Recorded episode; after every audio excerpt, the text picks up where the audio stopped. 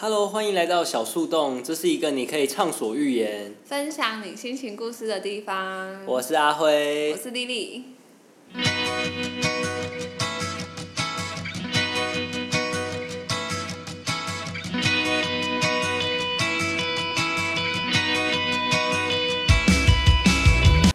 那我们今天要聊的职业就是我们的老本行记者。对，我们以前大学都读新闻系，应该蛮多可以分享的吧？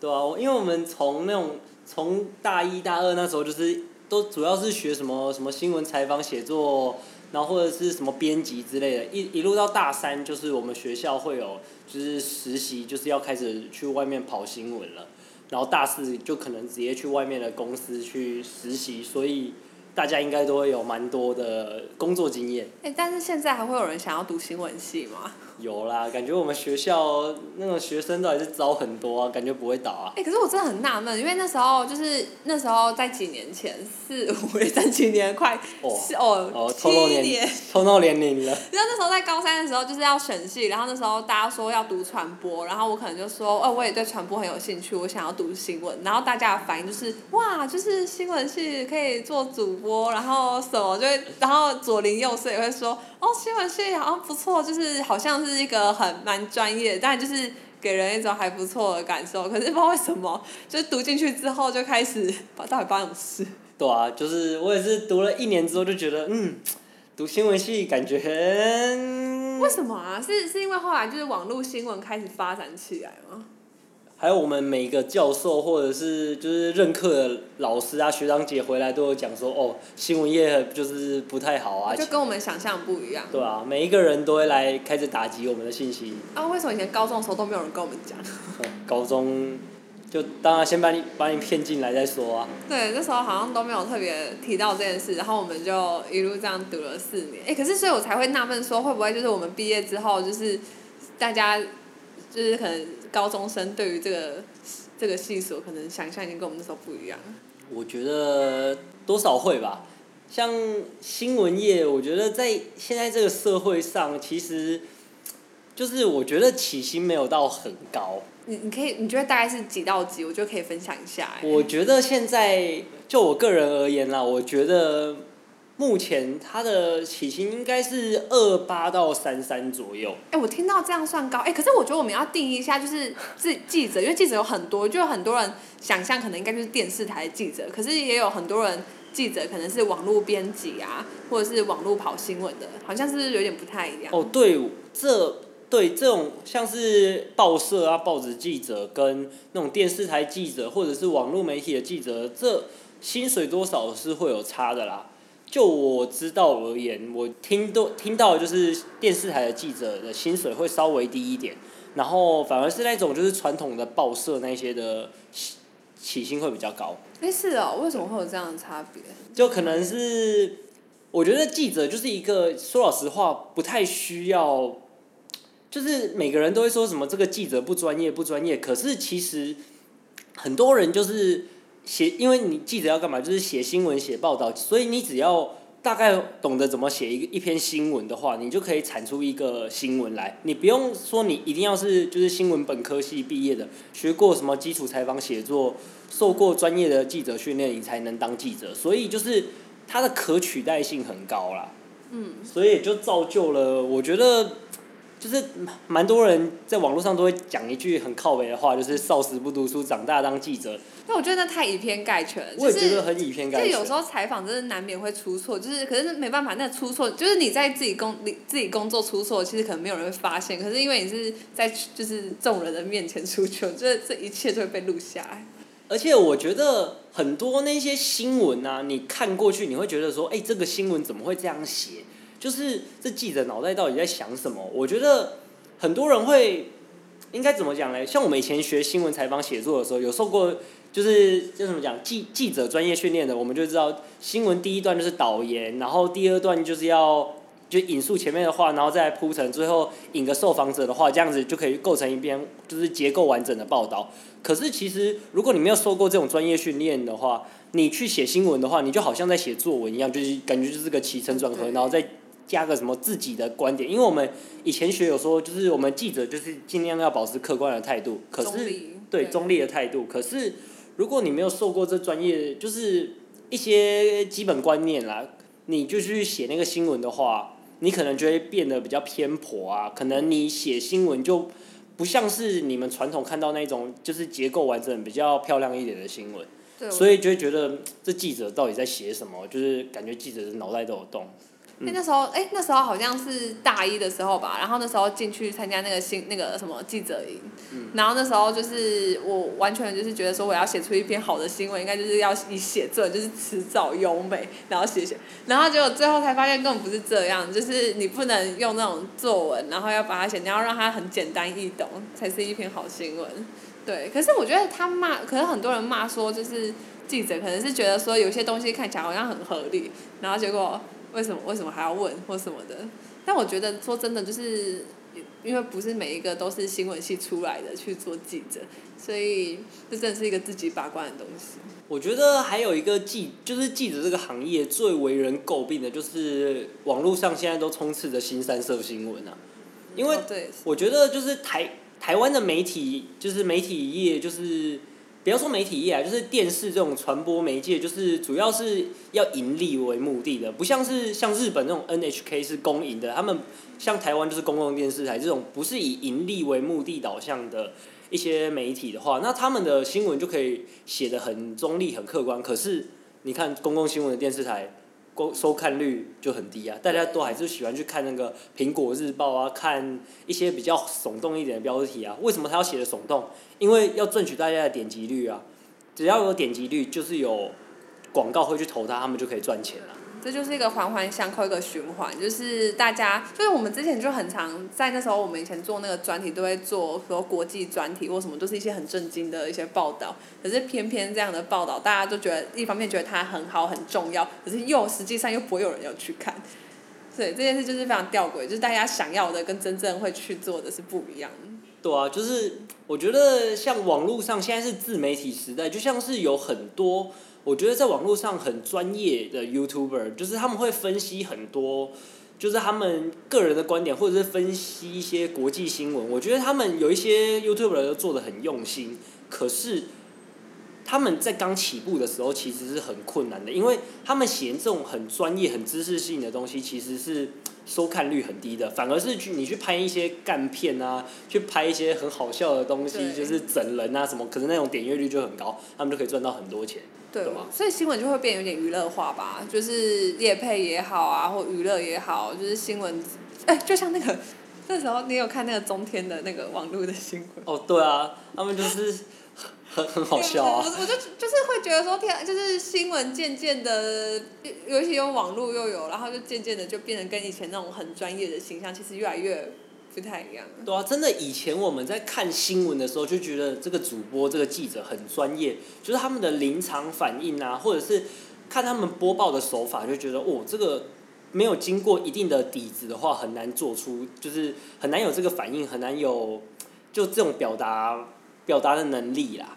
嗯。可是现在就觉得，好像人人都可以当记者，因为这不过这就是一个自媒体时代，就是网络很兴盛，每个人就是只要可以开 YouTube，甚至像我们这样开 Podcast，我们就可以讲出我们自己的观点。然后，如果你要说新闻的话，就是你就去诶，跟他们讲诶，去发掘一些事情，然后自己用口述或者是写出一篇报道，每个人都可以当记者啊。对，就这已经不是说一定得进去进电视台，然后你才能分享事情。现在真的就是在爆料公社啊，或什么，而且重点是记者也会去爆料公社或者其他社团去消息或 PTT 论坛。对啊，我以前在哎、我以前在那个体育那体某某家报社的体育台当体体育编辑的时候，我们都是上 PTT 去找那个看国外又有什么什么选手达到记录啊或什么。我还记得，好像在我当年曾经有一次那个 PTT 大宕机，宕了好像三天四天，哇，媒体业一片哀嚎。那那个是编辑要求你去做这件事情，还是是还是是因为他要你去找新闻，你只好去这些论坛找？当然，你每天上班都要产出新闻啊！啊，有时候，例如说刚好就是 NBA 的休赛季，或者是大联盟的休赛季，啊就没有比赛可以对报。对对对。那你光是报那一些什么球员的花边新闻或交易新闻，也不是天天有，嗯所以你就必须要上网去挖啊。PTT 上的乡民都很厉害，他们都可以挖到一些很特别的记录，或者是一些很好笑的花边新闻。那这样你要采访那些乡民吗？当然不用啊，就网络大概看一看，弄一弄，这就是就就可以出来一篇报道啊、那你要挂上你自己的名字吗？我们在那个，你知道很多现在很多那种体育的编辑那种都是写体育中心报道，嗯，就是不管是像很多主流媒体都哦是这样，对。就不用挂名了，哎、不是不用挂名，会不会是比较轻松？因为就不会被肉搜索。对啊、不用挂名，反正被新闻被转上 PPT，然后底下有人虚或什么什么，反正没差，没有人知道写的人是谁啊。哎、那时候那时候编辑就是会去盯你的点阅率吗？点阅率主要是主任在盯的，编辑他们主要是会就是稍微审一下你的稿，看一下 O 不 OK，或者是有哪个地方要改，或者是这篇其实新闻点不够，其实不要写，不要上。可能编辑是比记者在算更资深。对那些编辑就是会比较资深，然后一些写新闻的甚至会有攻读生或者是一般记者来写这样。哎、那这样子，他编辑他要负责每编排版吗？诶，美编哦，美我们记编辑主要是负责要找图啦，或者是改一些标题，然后看一下内容，审一下内容，差不多这样子。然后如果像在报社或者什么，会有另外的美编。嗯。然后编辑可能就是去找一篇，找一个图能够附图，这样就 OK 了。哎、那你觉得你在当这个职业的时候，你觉得你有学到什么事情？我觉得在体育那边，因为我一直以来我都对体育算是蛮有兴趣的。然后我觉得在当体育记者的那一段时光，就可以走在就是蛮多新闻知识的最尖端，就是我可以几乎都可以拿到第一手消息。诶是，可是是你自己上网查的吗？还是说你是说有人会给你？主要都是上网查的啦，还是要仰赖国外的那些媒体报道啊，或者是追踪很多那些外国的那些很有名的新新闻记者的 Twitter，因为很多那些很资深的记者，他们都会在他们的 Twitter 上面爆料。尤其是像 NBA 或大联盟市场有很多很好几个很有名的记者，他们最喜欢把他们听到的一些小道消息发布在他的 Twitter 上面。哦。对，只要他的跟我们讲，他的公信力够的话，那大家大家几乎都会去相信他的话。对，不管这个交易或者是这个签约到底最后有没有实现，可是只要是他讲的东西，大家就会说，呃，这个记者是很有公信力的，那他讲的几乎是不会错。哎、我觉得，我觉得是不是？哎、所以你们也等于是常常要去 follow 这些人名人啊讲的话，常常去刷他们，就是可能会不会有哪些消息？对啊，所以我觉得当记者有一个好处就是，你可以走在很多资讯跟资讯的顶端啦。对，就是可能因为大家可能是等于是你们查之后再发布给大家，所以你们会可能会比大家更先知道这件事情。对啊，就像之前那时候，哎、也有也有一个很好玩的，也不是很好玩啦，就是有一个手机游戏叫做 Fantasy，然后那上面就是你你会跟你朋友组成一个联盟，然后你们就要去选那个各个球队的球员，例如说有 NBA Fantasy，你就是跟你的朋友们就组成一个联盟，大家去选 NBA 的球员，嗯然后他们就会比每天每天的那个 NBA 当天他们球员每一个球员打的数据，然后去两两两队这样对打。嗯。然后我如果走，就是我可以知道很多第一手资讯，我就知道谁今天可能会打得很好，然后我就赶快去把这个球员，就是例如说他如果在自由市场，我就赶快把他签过来我我的球队，然后我的战绩什么我就会很好。哦，哎、就是那这样子大家都可以先去做这个功课，再玩这个游戏。可是因为外国的那些交易啊，或者是比赛什么，都是在很早的那种六七点什么，那个时间大家几乎都在睡觉。可是我那时候在当在当那个体育记者的时候，那时候真的我都是要很早起床进到那个进到公司，所以？哦，那时候最最早我记得是七点，嗯，七点前就会到公司，然后我们就要开始整理，可能已经打完的比赛，或者是准备要开打的比赛，就是要开始整理一些可以写的东西，或者是今天又有什么大的交易啊，或者是台湾人在国外的比赛，例如说现在就是大联盟有一些台湾人有比赛，我们也要写啊。哎，那我很那我很好奇，就是因为你自己是对新闻有兴趣，那那时候你进去的时候有人带你吗？还是这全部都是比较依靠你自己，因为兴趣所以自己知道的事？我觉得你进去进到其实记者这个职业的话，就是靠自己慢慢摸索啦。有没有人带？我觉得其次是其次，因为你写新闻真的就是因为每一家新闻报社它的风格不一样，有一些会希望你写那种快速新闻，比较速食一点的新闻，就是一件大事，对，短讯、快讯这样子，大概一段两段就可以出了。可是有一些。的有一些媒体就是会希望你写比较有新闻价值，就是比较长的，可能要写个四五段五六百字以上的新闻。题吗？还是就是一般的？一般的新闻就要写这样了，所以你进到每一家不同的报社，你就要去习惯它的叫什么讲？模式吧，它的发文风格。对，会去习惯它的报道风格。嗯。然后就要去适应它，然后就可以慢慢知道。要怎么写？其实我们在大学学的那些什么第一段导言啊，然后第二段要干嘛，第三段要干嘛，然后第四段什么受访者这种东西，你在业界上几乎都是完全不能用。哎，有的有的完全不能用我觉得，我觉得现在至少有有有一些就是一个模板吧，你不能这样。哎，那你你 你，我们前面这样讲说大家都可以写，然后你跟大家说要有专业的那个新闻知识，然后你现在又跟我说去业界 不行。对啊，这种学校学的东西在业界不能用啊。第一段确实是写重点啊。啊，以前我们在在那个在学校学的都是导言，就只能几个字，要很精简，什么一百字以内、一百五十个字以内。现在看。然后这样，每一家报社导言都要写超多字，第一段那根本不叫导言，根本就像是根本就像是整个的整段的大意了嘛。那因为就是在有点像在学校学的东西，出社就完全是另外一回事。我觉得这个不管是新闻系还是，我觉得很多科系都是这样，就是学校学的就是。是因为没有接轨吗？还是怎样？就是学校学的东西。学校学的这种书面上的东西，你很难去业界上，你又要再换一套的模式去用，我觉得这就是。哎，这样就会回到说什么教育就是什么大学就很像职业训练所，对啊，不是说追求一个更高的什么，就只是一个训练你出来培养这个职能，然后之后去就业。对啊，啊去就业，最后你会发现你学到的东西啊，大概可能七成都不，就是跟实真正实际上去出社会去做的东西又不一样。哎，可是你除了报道之外，你需要去拍照吗？或者是做文字以外的事吗？哎。如果去采有需要就是。如果有去采访的话，当然就是需要一些照片啊，或者是影片的片段。嗯嗯。可是如果你们报社不是主走那种影音媒体或者什么的话，其实主要就是有配图就好了。一篇新闻再怎么样都一定要配一张图片，不然这篇新闻是没有吸引力的。就算你写的再好，也没有吸引力。这是这是我的一个我的主任跟我讲的。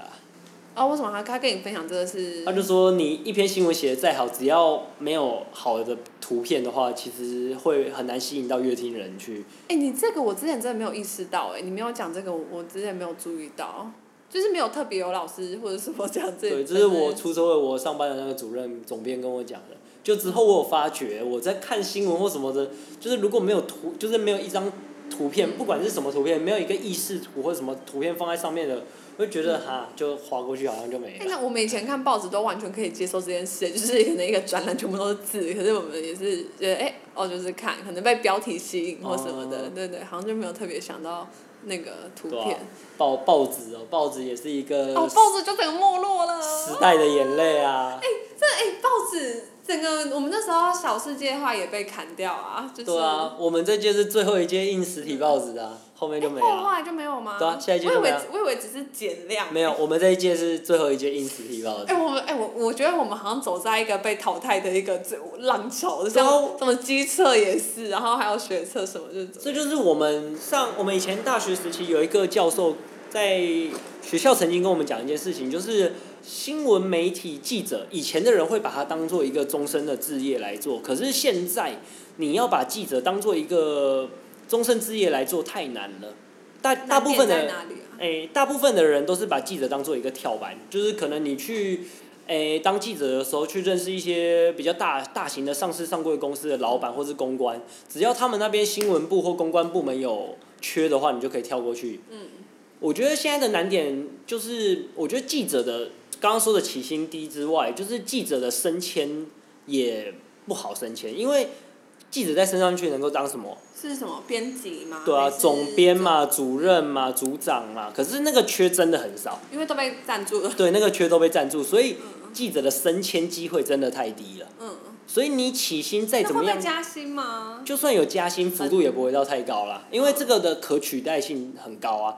如果他加一加加一加，你如果觉得你真的没有一个能够留下来或者是特别好的点的话，你的薪水的顶就是天花板就在那边了。那在这里真的是为了一个热忱哎。对啊就是可是其实就是虽然我我觉得有一件事非常妙，就是我觉得大家可能对记者的观感可是没有很好，可是如果到一个现场看到有人在采访在报道，他们就说啊是记者哎，我们现在啊好紧张，有人要来拍了，然后就是就是就是真的非常非常吊诡，这不就是很很妙，就大家在批评这个职业，可是我真的看到这个职业的时候又很兴奋。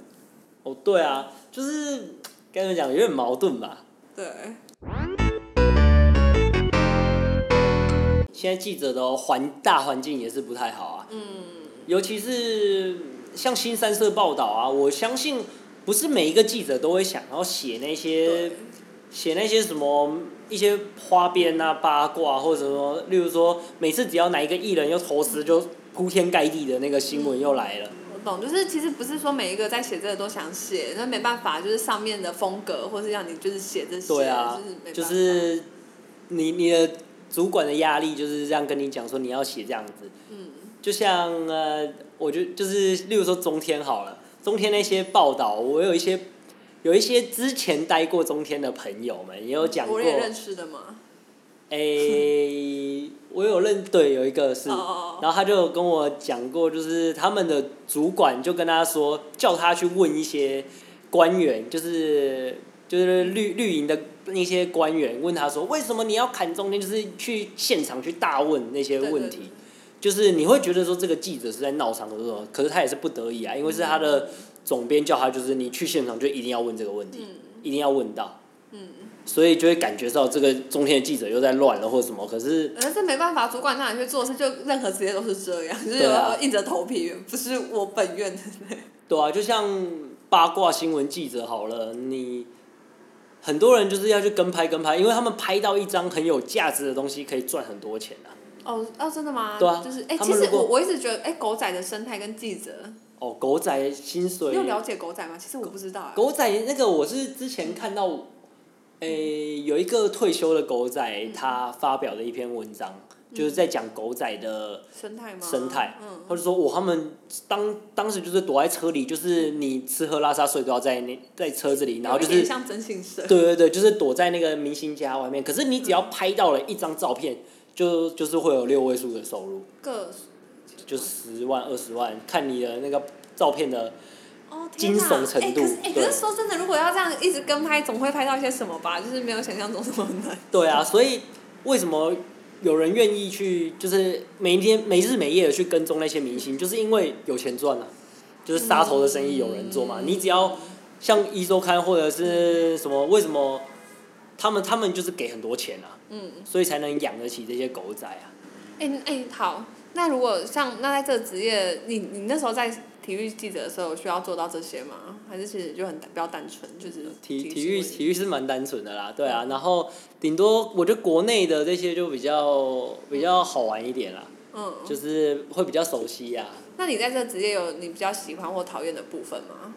喜欢或讨厌，喜欢就是因为我很就很喜欢体育啊因。为你本来就喜欢体育，所以你体育确实是多了一件，这这感觉好像跟职业没有关系，因为你本来就在你喜欢的领域去做这件事情。对，我觉得是还蛮不错。可是比较讨厌就是我刚刚讲的，我就觉得感觉一直待在那边没有什么前景发展你。是说可能新闻怎么写，可能就不拖那几个，或者技能怎样，也就不拖那几个吗？对啊，然后每天就是过一模一样的生活啊，就是你会很无趣吗？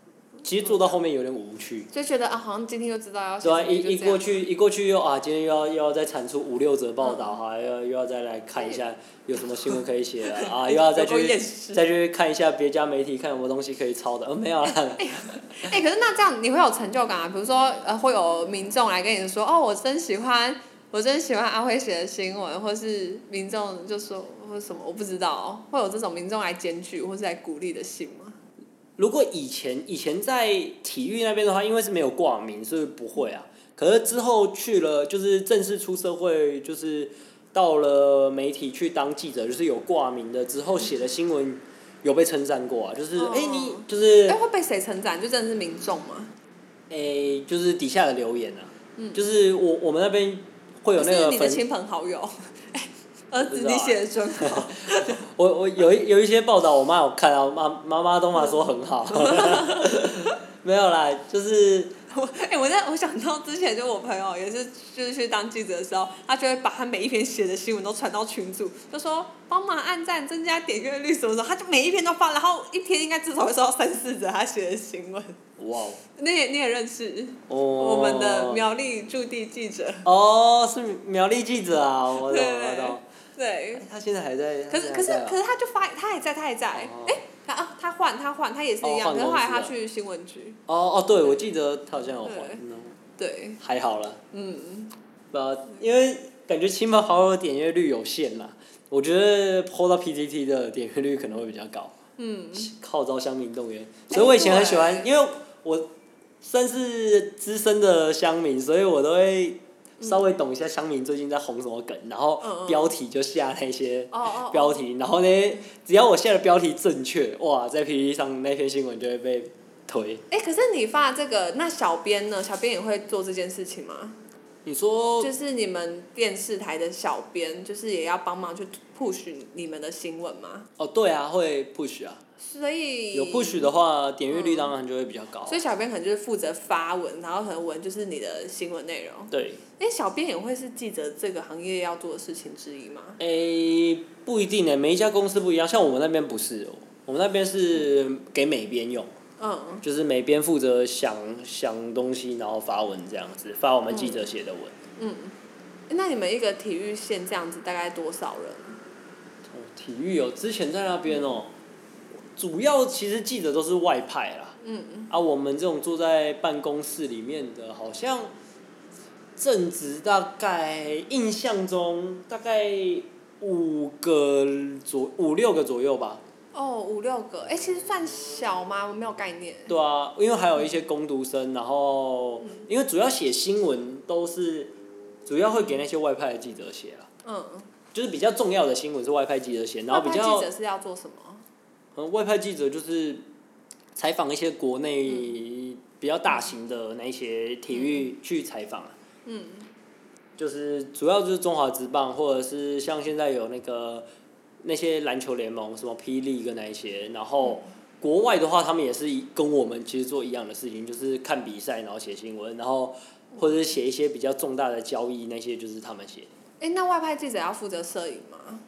他们因为如果是报社，我们没有没有影音的话，主要就是照片啦。嗯。然后这大型的报社都会跟，就是最主要那几个世界通讯社，世界比较大的通讯社，像美联社啊、路透什么路透啊那些，就是会有照片授权，所以其实都用他们的照片就可以了。哦，哎、那你觉得，哎、所以阿慧，你那时候是除了跑呃体育线之外，你还要跑其他线吗？体育哦，如果在那边的话是这样，然后有其他的话，我跑过的，我也跑过，有很特别就是动物宠物线。是你自己也感兴趣的？哎、那个是算是以前实习，然后我去采访了那个中华民国动物保育协会。哎、动物保育协会是算是你自己有兴趣，所以你自己选了这条线。没有，那个是随机分的。一一一被分到，一打开来，哎、动物宠物线啊！我怎么会去跑那个动物宠物那那时候没？有排志愿序吗？我那志愿都嘛排好玩的真，假的？对啊，就抽到动物宠物线。哎、可是因为你你明明因为我觉得体育我完全知道是你热爱的东西啊，如果今天跑一些事，你觉得哦，我真的是不知道到底为什么要跑这个，没有什么热。反正总比我有 那时候看到有一些朋友他们要去跑公部门或者什么，然后、哦然后卡死，我就觉得我跑动物宠物线相对相对来讲是比较比较轻松的啦。嗯对，那跑这个线有什么？我那时候对啊，最特别就是我去采访，就是中华民国动物保育协会，那时候他们在新竹的新竹动物园有一个演讲，然后我去采访，采访完采访了他们的秘书长，然后跟讲师就是一些互动。嗯。之后我有把我这篇新闻就是发回给中华民国动物保育协会，他们看，然后他们刚好有在台湾有一个就是他们的动物新闻的网站，嗯。就是也是专门写一些动物新闻的。然后他们的编辑就是总编，就是刚好是保保护协会的副秘书长。嗯然后那时候他看完我的新闻，他觉得我写的还不错，然后什么新闻？就是写关于他们采访，就是采访他们这一次活动的新闻，哦哦然后跟他们想传达的理念那一些，哦，他觉得我办什么活动？就是流流浪动物的一些活动。哦他觉得我写的还不错，然后就说可以跟我合作这样子，嗯，就是跟你合作是请你写新闻吗？对，就是我帮他们写新闻，然后他会给我稿费。